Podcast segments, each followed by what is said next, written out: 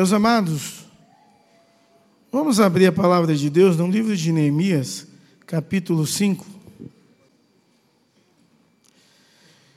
Eu vou me deter num capítulo inteiro, mas eu só vou ler até para ganhar tempo, dois versos, tá? O verso 12 e 13, esses versos me chamou muita atenção falou muito ao meu coração pela profundidade desses versos. Na verdade, o texto todo falou profundamente o meu coração. O livro de Neemias, cara, é um livro magnífico. Mas eu, todas as vezes que leio, estudo Neemias, ou qualquer texto da palavra de Deus sempre traz uma mensagem nova. Esse verso, eu vou ler no século 21, tá? Esses dois versos eu achei muito forte. Então eu lerei um versículo e a amada igreja lerá outro versículo. Amém, irmãos? Diz assim a palavra de Deus. Eles disseram: devolvemos tudo que pediste e não exigiremos nada deles. Faremos o que, o que nos pediste. Chamei então os sacerdotes e os fiz declarar sobre juramento o que faria conforme prometera. 13.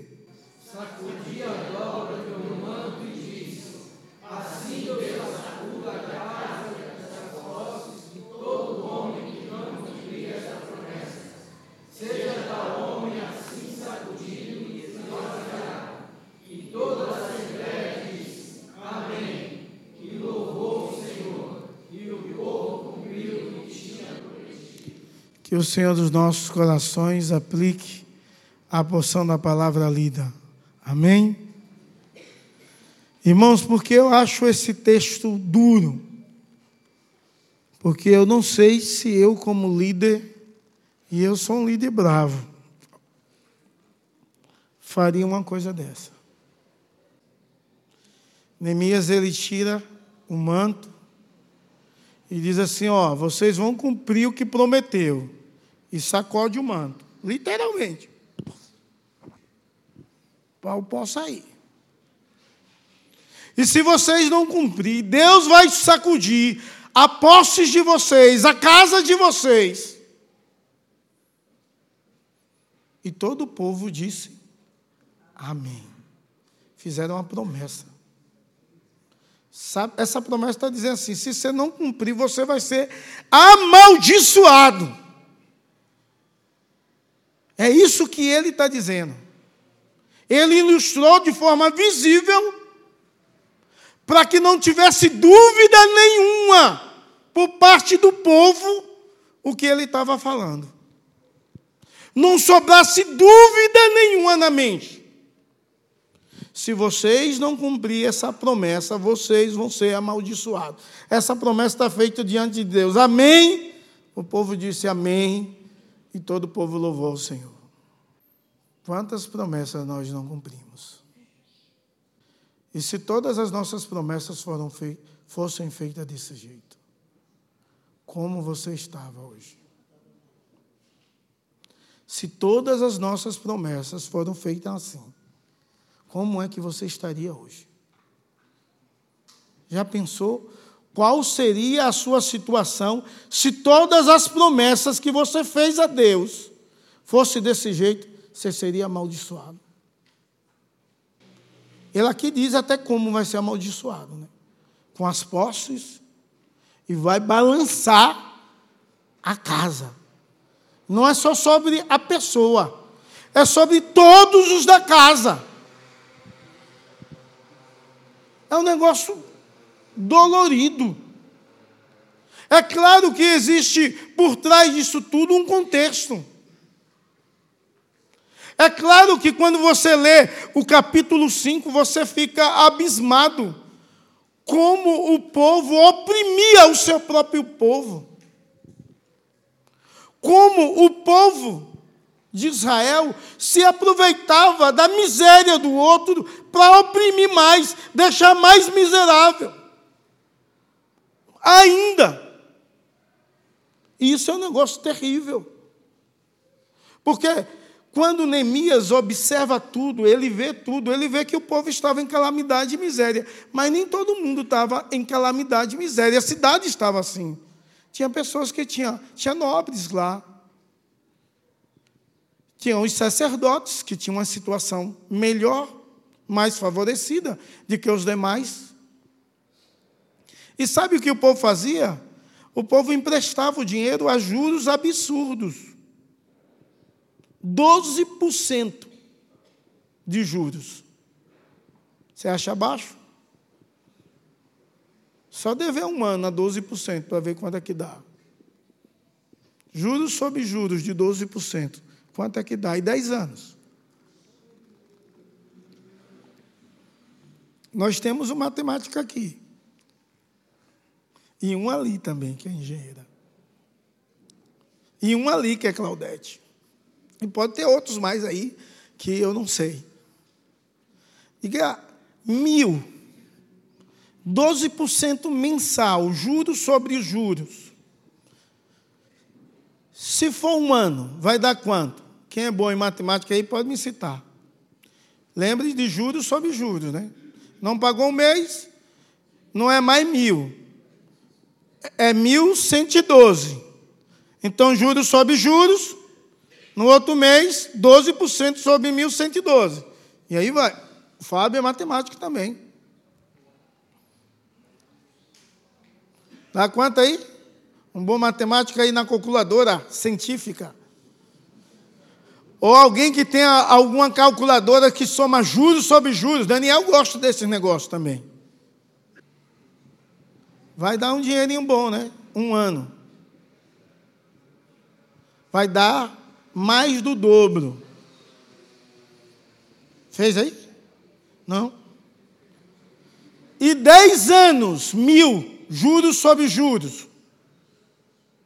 Vixe, chega assustou.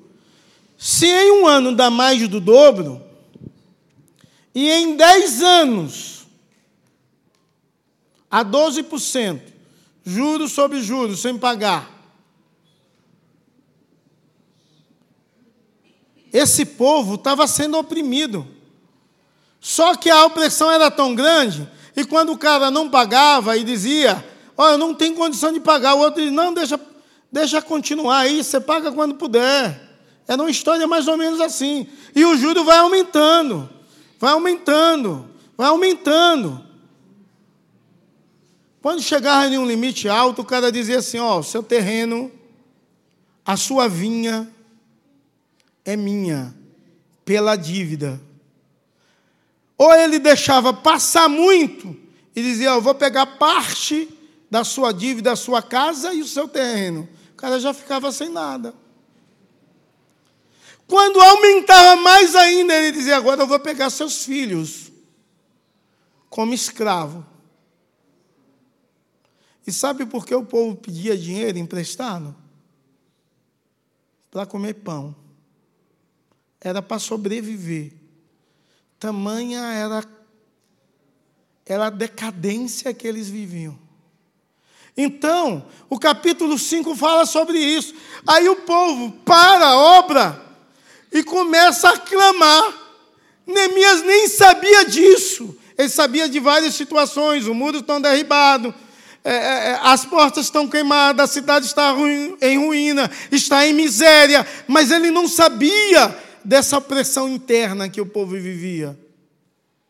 Então Neemias chega lá e diz assim: ó, motiva o povo, vamos trabalhar, vamos edificar esse muro. E o povo aí vai. E entre esses, pessoas endividadas.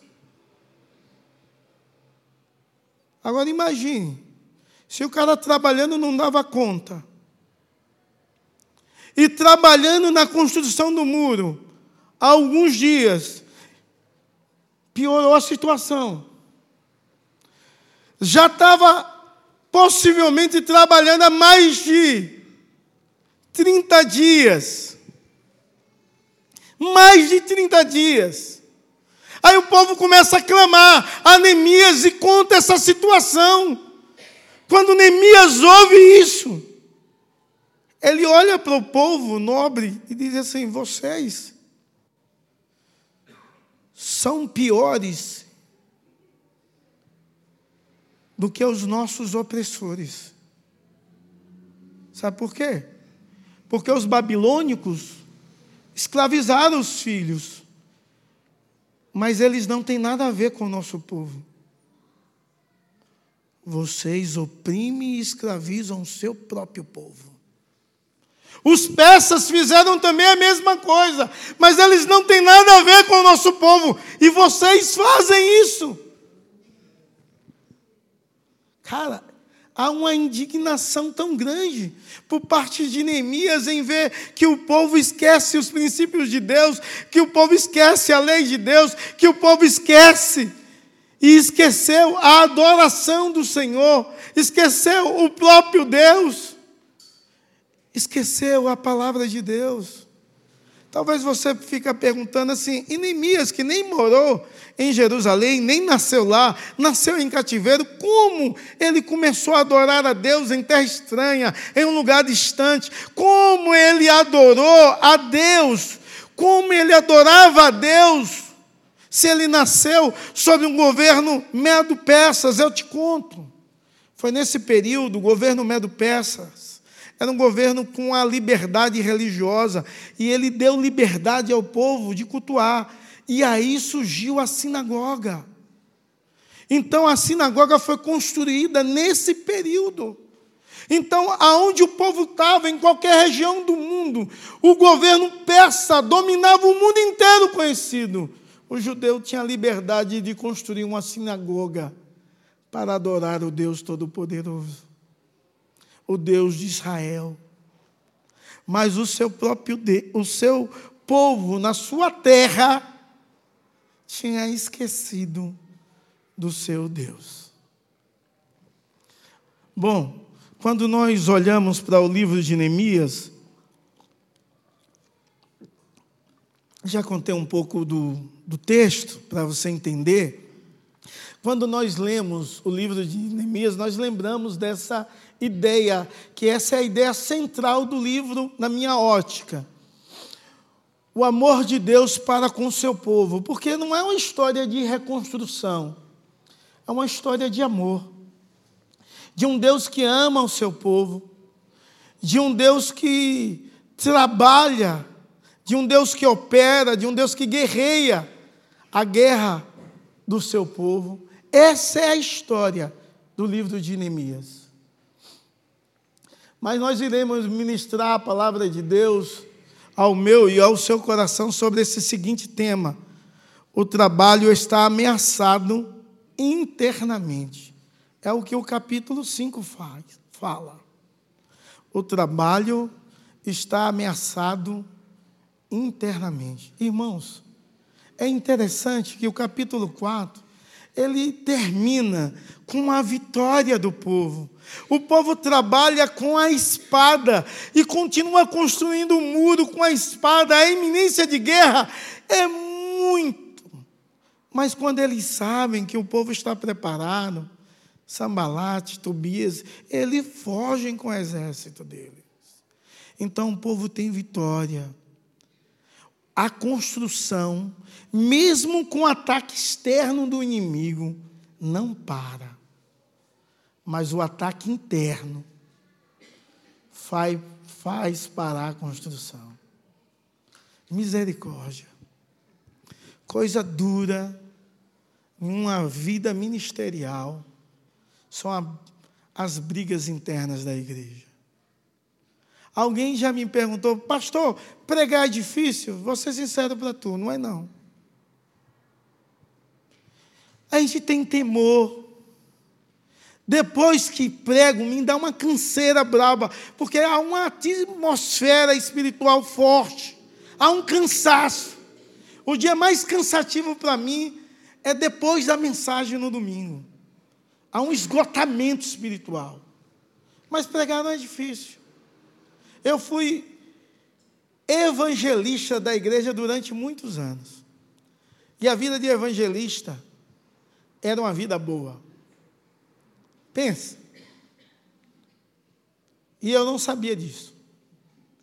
Que era uma vida boa demais. Quando eu era evangelista, eu não sabia disso, não. Mas evangelista tem uma vida boa, cara.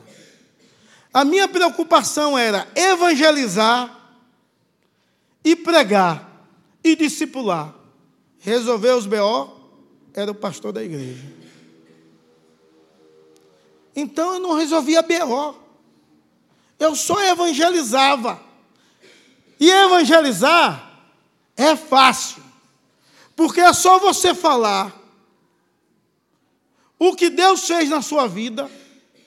Ele é poderoso para fazer na vida do outro. E quem é crente sabe fazer isso, ou não? É fácil. Falar do amor de Deus que o constrange, o constrangeu, é fácil. Então, era uma coisa top. Evangelista. E há algumas coisas, tinha alguns desafios, mas coisas simples. Mas alguém disse assim: pastor é ser bombeiro, apaga incêndio. Meu Deus, isso dá trabalho. Pense. Briga entre irmãos. Algumas você escuta de meu Deus, que coisa triste, que meninice. Não podia viver em paz. Está um irmão brigado por, pelo outro. Tem vezes por nada.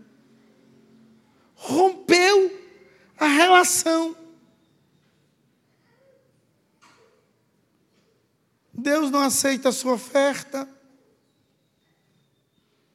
Não aceita o seu culto. E se você não fizer as pazes, vai para o inferno. Olha que coisa. E tem vezes, tem vezes que é um negócio tão simples de se resolver. É só reconhecer o seu próprio ego, deixar de mão, me perdoar. É melhor perdoar. É melhor perdoar. Agora, por que, irmãos? Tem pessoas que vivem anos brigados dentro da igreja. O Evangelho não é o mesmo que mudou o meu pensamento. Mas me diga uma coisa: por que não viver em paz? Por que pastor precisa ser bombeiro? Porque as coisas têm de ser levadas ao pastor e ao conselho para se resolver entre irmãos, porque não há maturidade de pedir perdão, de perdoar. Sabe, a pior ameaça não é a externa, é a interna. Se tiver brigas e contendas entre nós, é a pior ameaça à obra de Deus é a interna. O inimigo não conseguiu parar a obra do muro, mas o próprio povo brigando pararam. Quando você olha, só recapitulando a nossa série, o capítulo 1 a 2, você vê que Neemias faz uma oração, ele tem uma percepção, ele toma uma decisão e tem uma ação, a ação de ir para a sua terra. O capítulo 3, a obra começa, e nessa obra há uma coordenação, há uma cooperação, há uma comunicação. O capítulo 4, a obra continua, mesmo em meio à opressão do inimigo. O capítulo 4 termina com vitória do povo, mas o capítulo 5 começa com um clamor do povo oprimido há uma injustiça social, há um povo sendo oprimido, há um problema social muito sério, tem gente se aproveitando da pobreza do outro e deixando cada vez mais pobre. Problema financeiro ameaça a obra de Deus, mas não só ameaça, esse problema para a obra de Deus. Se você for ler do verso 1 ao verso 5, em especial o verso 1, você vê que a obra para. A obra de Deus para. Por causa de um conflito entre os irmãos. Porque o povo começa a conflitar um com o outro. Quem estava sendo injustiçado começa agora a falar. Diz a palavra de Deus, diz assim: surgiu então uma grande queixa do povo, dos homens e suas mulheres, contra seus irmãos judeus. Imagine, mulher e marido oprimidos e a ponto de perder os seus próprios filhos, e começa a se queixar. Se queixar dos seus próprios irmãos que o oprimiam. A fome em que eles viviam não era culpa de ninguém, mas a situação opressora financeira era culpa dos irmãos judeus ricos, que oprimiam, emprestando a juros absurdos, de forma massacrante. Eles faziam uma coisa muito cruel. O povo tinha fome, ia pedir dinheiro para poder comer e eles oprimiam. Então, a falta de dinheiro afeta diretamente o trabalho da reconstrução porque não há possibilidade. Como é que esses homens vão reconstruir um muro? E vão perder os filhos. Não há possibilidade nenhuma. O incentivo de Neemias é para que a cidade pudesse ficar protegida dos invasores para que a casa daqueles homens pudesse ficar protegida, as filhas, os filhos, amparados. Não havia sentido nenhum o cara construir um muro e perder os seus filhos para ser escravo. Alguns filhos já tinham sido levados. Qual é a proteção que eu vou dar aos, aos meus filhos externa, se internamente eles têm sido tomados? Mas não era só isso. Havia um imposto muito caro do rei. O rei cobrava um imposto muito alto. Nada, não é muito parecido com, com a nossa vida, não, mas havia também um imposto muito alto, que era cobrado sempre do povo. Não era nada parecido com, com o Brasil. Eu vi um empresário dizer assim: eu vou abrir uma nova empresa, só que eu tenho uma raiva do, meu sócio. Eu disse: qual sócio? Ele disse: o governo. Eu disse: sócio? Ele disse: é. Parte vai para ele, todos os meses. Aí eu disse: é o seu sócio. Ele disse: é. Uma certa vez, quando eu fui comprar um remédio, eu tive, não vejo mais, não olho mais. Eu recomendo você não olhar. Não sei porquê, mas eu vou dizer, né? Aí a curiosidade vai fazer você olhar. Fui comprar um remédio, custava 130 reais, e eu fui olhar quanto era de imposto. É de assustar. É de assustar. Mas toda vez que você vai comprar qualquer coisa, você está pagando imposto imposto alto. Você está botando gasolina no seu carro, álcool, Imposto alto. Quando você tem um sonho de comprar um carro popular, que não é nada popular, 60 mil reais. Um carro que se diz popular, não é popular, o imposto é alto. E por isso que na nossa nação acontece o que tem acontecido, porque esse dinheiro do imposto serve para bancar a vida mansa, tranquila dos nossos governantes. Os deputados têm vale terno, vale sapato, alimentação, viagem, tudo que é jeito, direito a tudo. E quem paga tudo isso? Os vereadores também, prefeito, muitas regalias. Quem paga? Você.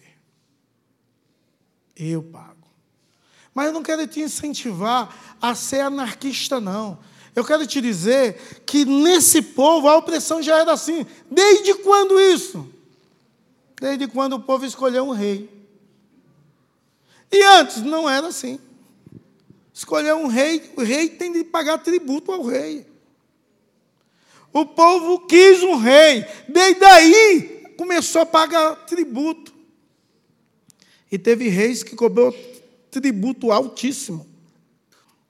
Agora imagine uma nação que é vassala da outra. O tributo é altíssimo.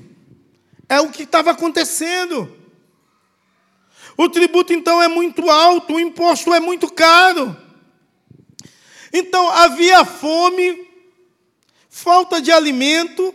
Quando há falta, há escassez de alimento, o alimento fica caro. O imposto era caro, a situação difícil, faltava dinheiro ao povo, o povo tomava dinheiro emprestado, só que os juros eram juros altos. O que é que acontece com tudo isso? O povo perde casa, perde filho, vai perdendo tudo, tudo, tudo. Aí o muro para. Por quê? Porque o povo não aguentava mais viver desse jeito. O povo não aguentava mais viver oprimido. O povo não aguentava mais viver naquela situação. O povo não aguentava mais viver na opressão. O incentivo de Neemias foi muito bom. A ideia de Neemias foi muito boa. Mas agora não dá mais. O povo até pegou força para trabalhar com a espada, mas agora não dá mais. O povo está perdendo os seus filhos, está perdendo tudo, e agora nem todos os dias pode trabalhar para dar alimento. A sua própria família não dá mais, porque a opressão está dentro. Meu Deus. Será se nos nossos dias nós vivemos tempo onde o povo não é opressor, mas vive uma inimizade tamanha dentro da própria igreja, do próprio povo de Deus. De não se render ao senhorio de Deus, à verdade de Deus, de não ter amor ao outro, ao próximo, de não dar as mãos, de não somar-se de olhar e desejar a desgraça do outro, de empurrar cada vez mais o outro na lama. Sabe, quando você não faz nada pelo reino de Deus, pela igreja de Deus, você é alguém que não se importa com o reino e nem com a igreja de Deus. Quando você fala mal do seu irmão, quando você fala mal do presbítero, mal do pastor que vos fala, mal do diácono, você não faz nenhum benefício para o reino de Deus. Você não faz nada de bom. Você é um crítico que só semeia contenda, discórdia, semeia o câncer no meio da igreja. Você é um agente do diabo, não de Deus. Tome cuidado com isso. Porque talvez você olha esses homens fazendo essa, placa, essa prática e diz, coisa terrível. E você é uma prática do dom de língua, língua grande, caluniador, fofoqueiro. Alguém que não aprende a, a, lidar com os princípios de Deus e não aprende a louvar a Deus, a bendizer, a exaltar, a servir. Tudo é criticar. Eu achei o louvor uma bênção hoje. Mas se os irmãos tivessem desafinado, desentoado, se alguém perguntar, diz, não, foi uma bênção, teve voluntários lá que se deu. Porque tem alguns que sabem tocar melhor e não se põem. Porque algumas vezes é assim. Quem quer melhor faz, se dá, corre atrás. Agora não sabe a história, imagina esses caras construindo oprimido.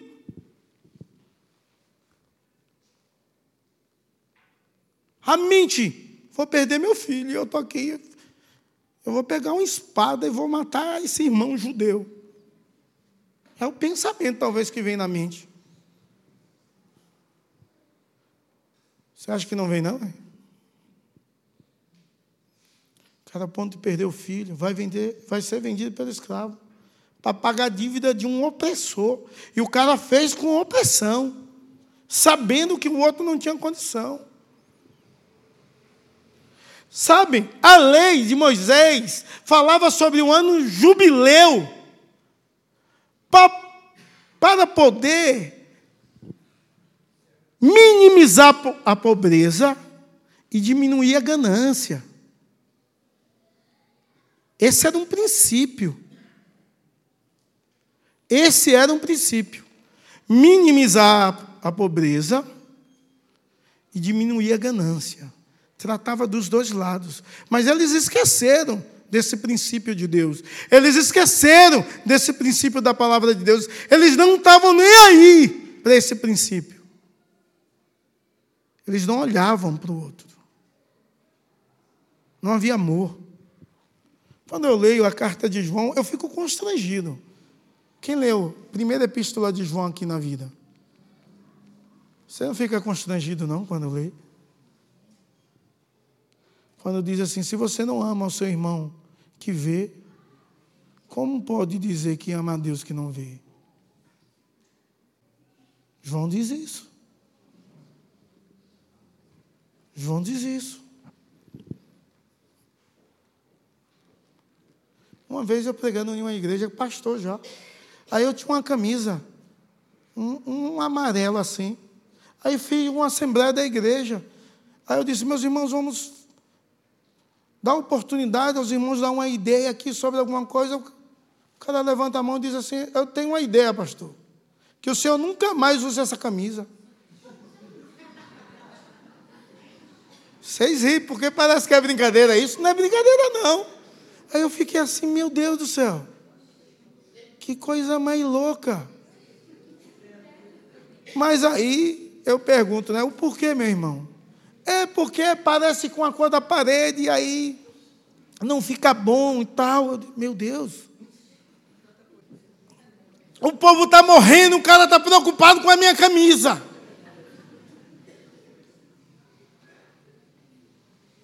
Está vendo? Como é as coisas? E eu fiquei pensando, se eu vestisse igual Jeremias Pereira, todo florido, como seria? Então, irmãos, havia um problema financeiro muito grande, uma pressão muito grande. Ah, voltou, vi que sumiu, até parei de. Havia um problema muito grande. E Neemias, quando ouve tudo isso, ele não imaginava nada disso.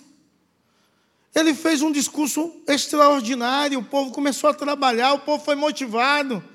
Quando o inimigo colocou desânimo no capítulo 4, ele motivou o povo de novo, o povo foi trabalhar com espadas, com colher de pedreiro. Então o povo estava animado, ele achava que estava tudo correto. Os sacerdotes, no primeiro dia da construção, carregando pedras, os nobres, só um tipo de nobre não trabalharam. Eu acho que Neemias olhava ali e disse: Cara, como Se fosse um pastor de igreja, diz que igreja abençoada, todo mundo trabalha aqui.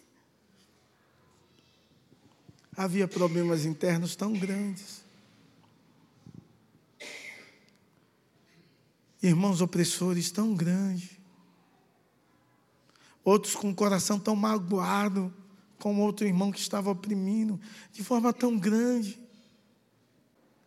Imagina aquele muro que desde o início consagrara ao Senhor se terminasse daquele jeito. Deus não aceitava. Então Neemias escuta tudo isso. E ele tem uma reação imediata. Quando você lê o verso 6, eu chamo a sua atenção, do verso 6 ao 13, o 6 em especial, ele diz assim: Ao ouvir essas reclamações e acusações, fiquei furioso. Na hora, ele fica furioso. Ele fica zangado. A fúria invade o seu coração. Imagine, esse cara se dispõe a viajar, uma viagem longa, a sair de um local confortável, de uma posição confortável, para servir a Deus, doando a sua vida, o seu trabalho, os seus bens, arriscando a sua própria vida. Ele chega ali, vê pessoas se aproveitando da situação da outra. Meu Deus.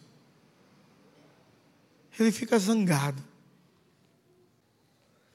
A ira toma conta de Neemias naquele momento. Mas não domina os seus atos. Toma conta, mas não domina as suas, as suas ações. A Bíblia diz: irai-vos e não pequeis. Ele fica irado, zangado, mas isso não domina. Porque quando você vê o verso 7, ele diz assim: analisei tudo e depois advertiu os nobres e os oficiais, dizendo: Sabe o que, é que ele faz? Ele fica irado, mas ele vai pensar. E ele começa a pensar. E a resposta dele é, é uma resposta de confronto aos errados. Ele fica inicialmente furioso, irritado mas ele não vai responder de forma precipitada ao sentimento. Senão a pessoa faz errado e tanta gente responde à raiva, à ira e faz coisa que não deve. Ele vai pensar. Ele para para analisar todas as coisas. Ele não deixa o sentimento dominar, porque quem o domina é Deus, não é os sentimentos. É o Senhor Todo-Poderoso, Criador dos céus e da terra. Quem te domina é o Senhor Jesus, não é a situação adversa da qual você está vivendo e te deixa irado, iracundo, nervoso. Os seus frutos são bons, não são maus. Você precisa, em nome de Jesus, dar bons frutos, para a glória de Deus. Você precisa aprender a responder às situações da vida, não com as obras da carne, mas com os frutos do Espírito. Porque é assim que Deus deseja e é assim que Deus é louvado. De outra maneira, O inimigo é louvado e não Deus. Então ele faz considerações, ele analisa, ele pensa. Ele, se você continuar lendo aí, você lê o versículo 7 inteiro, eu li só parte. Ele reúne uma assembleia. Ele repreende os nobres, os governantes. Ele faz uma repreensão pública Tem gente que diz, ó, isso não pode fazer mais. Aqui na igreja, quando a gente fala de uma disciplina publicamente, diz isso não pode fazer mais. Porque outras igrejas não fazem. Eu, eu sinceramente, eu não estou nem aí para outras. Ele faz uma repreensão dos nobres publicamente e dos governantes, os líderes do povo, os ricos, ele exorta publicamente. Uma vez, um cara rico, eu fui repreender um cara rico, mas no gabinete. Ele se levantou assim, nunca um pastor falou um negócio desse comigo. Disse, então levante, senta aí agora que você vai ouvir. Nunca mais ele voltou na igreja. Ele pensou que o dízimo dele fazia diferença. É ele que mantinha a igreja. Quem mantém a igreja é o Senhor Jesus, velho. Não é homem nenhum, nem dízimo de ninguém. Se você não dá, é questão sua, miserável. É, é sua. Mas Deus faz a obra e avante. Deus faz a obra e avante. Porque Ele é Deus, Todo-Poderoso, Criador de todas as coisas. Então Ele repreende os nobres, irmãos. Ele repreende os nobres, os governantes, diante de todo o povo. Esses caras poderiam se revoltar contra ele. Ele tinha carta do rei, era um governante ali, era o governador naquele momento. Mas esses caras dominavam a cidade. Podia se revoltar contra ele e botar ele para fora. Ele não está nem aí com isso. Ele está com o que é certo. Mas a repreensão aqui é uma repreensão com amor. Porque tem gente na igreja que repreende desprovido de amor. Não tem amor nas palavras, não tem nada. Irmãos, isso é um negócio muito sério, porque tem muita gente orgulhosa, orgulhosa, e não aceita a repreensão de ninguém. O orgulho mata. Esses homens são repreendidos. Esses homens são repreendidos diante de todos. Mas esses homens, eles aceitam a repreensão. Sabe? Eles aceitam a repreensão de tal forma que quando você continua a ler a palavra de Deus e você vê o verso que nós lemos inicialmente, o verso 12 e 13, que foi os versos que nós lemos, eles estão fazendo uma promessa de restauração. Eles estão fazendo uma promessa de devolver tudo. Eles vão devolver os campos, se você for ler o 11. Eles vão devolver as casas, vão devolver o, o dinheiro. Eles vão devolver tudo. Eles fazem uma promessa de restauração. Nós iniciamos aqui hoje louvando sobre restauração. E esses homens reconhecem o erro, se arrependem do pecado e faz uma promessa diante de todos. Toda a congregação diz amém. Toda a congregação louva o Senhor.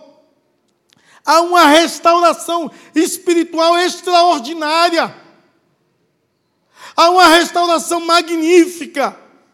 Há uma restauração na vida daqueles homens que estavam em pecados, foram repreendidos. Aceita a repreensão.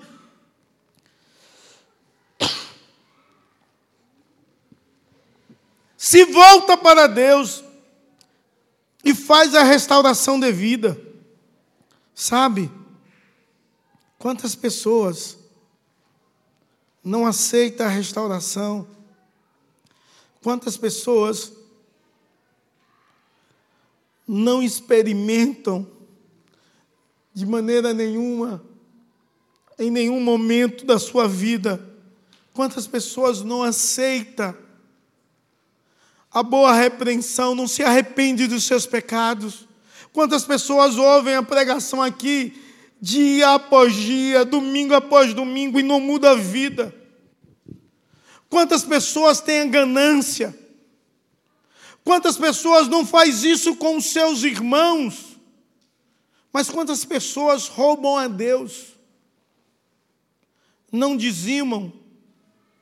Quantas pessoas não acreditam no poder de Deus, na fidelidade de Deus? Não acredita que Deus supre? Quantas pessoas não sabem lidar com o dinheiro de forma correta? Quantas pessoas compram uma casa, um carro, não consultam a Deus? Ou vão escolher uma profissão, não oram ao Senhor? Vai decidir a sua vida, não coloca diante de Deus.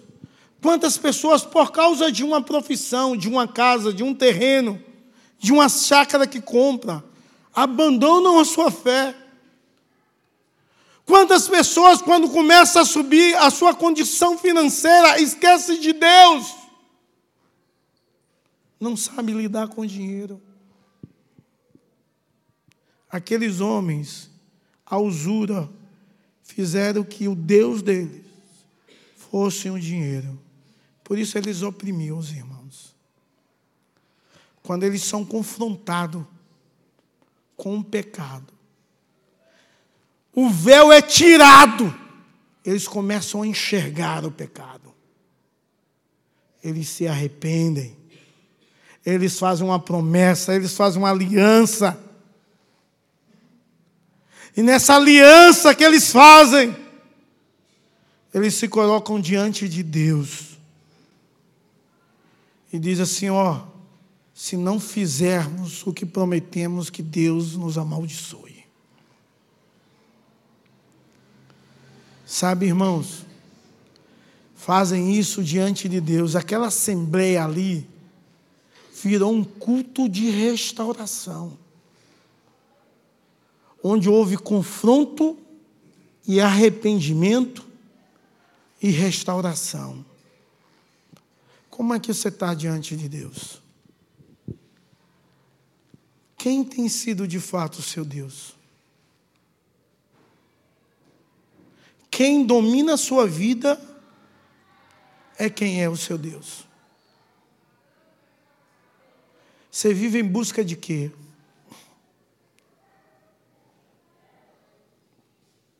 Se você vive só em busca de ter e ser, para você saber se o dinheiro domina a sua vida, primeiro você é um doador. Você é um doador? Se você dizer, eu não sou um doador, eu não sou ofertante, não sou dizimista, pronto. Domino, dinheiro domina a sua vida. Mas vamos pular para isso, para outra coisa. Porque a Bíblia diz: buscar em primeiro lugar o reino de Deus e a sua justiça. Vamos ver outra coisa. Quando a ira te vem e ela te domina, não é Deus que está te dominando. É ela que é o seu Deus. Ah, não, então eu amo dois senhores, sim. Dois senhores dois senhores. Não, mas eu amo tanto a minha família, que pela minha, minha família é tudo, é tudo. Talvez ela assumiu o lugar de Deus. Porque eu amo a minha família. Mas minha família não é tudo. Eu amo meu filho. Só tenho um. Mas ele não é tudo. Eu amo a minha mulher. Obrigado pelo piscar o olho. Mais tarde a gente se fala. Eu amo. Essa noite promete, viu? Olha o mistério santo. Ô, oh, glória! Aí eu glorifico de pé. Ela dá uma piscadinha e diz: oh, hoje vai ter festa. Mas Deus tem de ser o primeiro, tem de ser o centro. Porque o meu e o seu coração é uma fábrica de ídolos. E talvez nós adoramos algumas coisas mais do que o nosso próprio Deus. E Deus não divide a glória dele com ninguém, nem a adoração dele com ninguém. Tem gente que adora o emprego, se perder o emprego, tira a vida. Tem pastores que adoram o ministério. Se perder o ministério, perdeu o sentido. Perdeu que sentido? Sua vida não é um ministério, nem a minha. Não perdeu sentido nenhum. A minha vida é uma empresa que eu tenho. Se perder, queimar, você tem de cantar, sou feliz com Jesus, meu Senhor. Sabe, irmãos, o povo foi confrontado, mas houve arrependimento, e Deus deseja que haja arrependimento na sua vida nessa noite, em nome de Jesus e para a glória do Senhor, porque Deus que estava lá, Ele está aqui na pessoa de Jesus Cristo sondando o seu coração e a sua vida.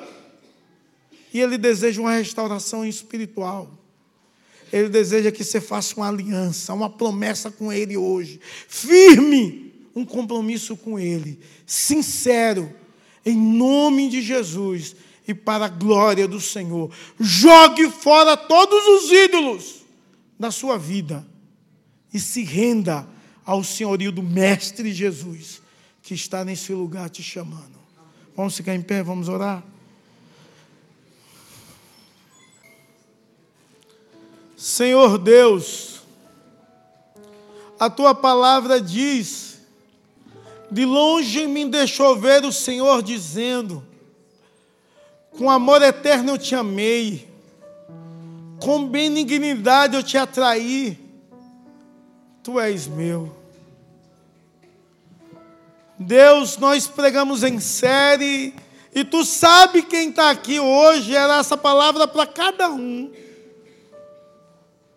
Oh Deus, ajuda-nos, oh Deus, a vivermos para a tua glória, para o teu louvor, a adoração do teu santo nome. Tem misericórdia de nós, porque temos pecado, Deus. Oh Deus, tem misericórdia, Deus, porque não amamos como deveríamos amar. Tem misericórdia, Deus, porque muitas vezes as nossas motivações são egoístas. Misericórdia, Deus, porque muitas vezes somos omissos. Muitas vezes, ó Deus, somos egoístas e não te servimos, não nos doamos. Tem misericórdia, Deus. E ajuda-nos, ó oh Deus, ajuda-nos a sermos instrumentos nas tuas mãos para a glória, louvor, adoração e magnificação do teu reino, em nome de Jesus e para a glória do Senhor. Amém e amém.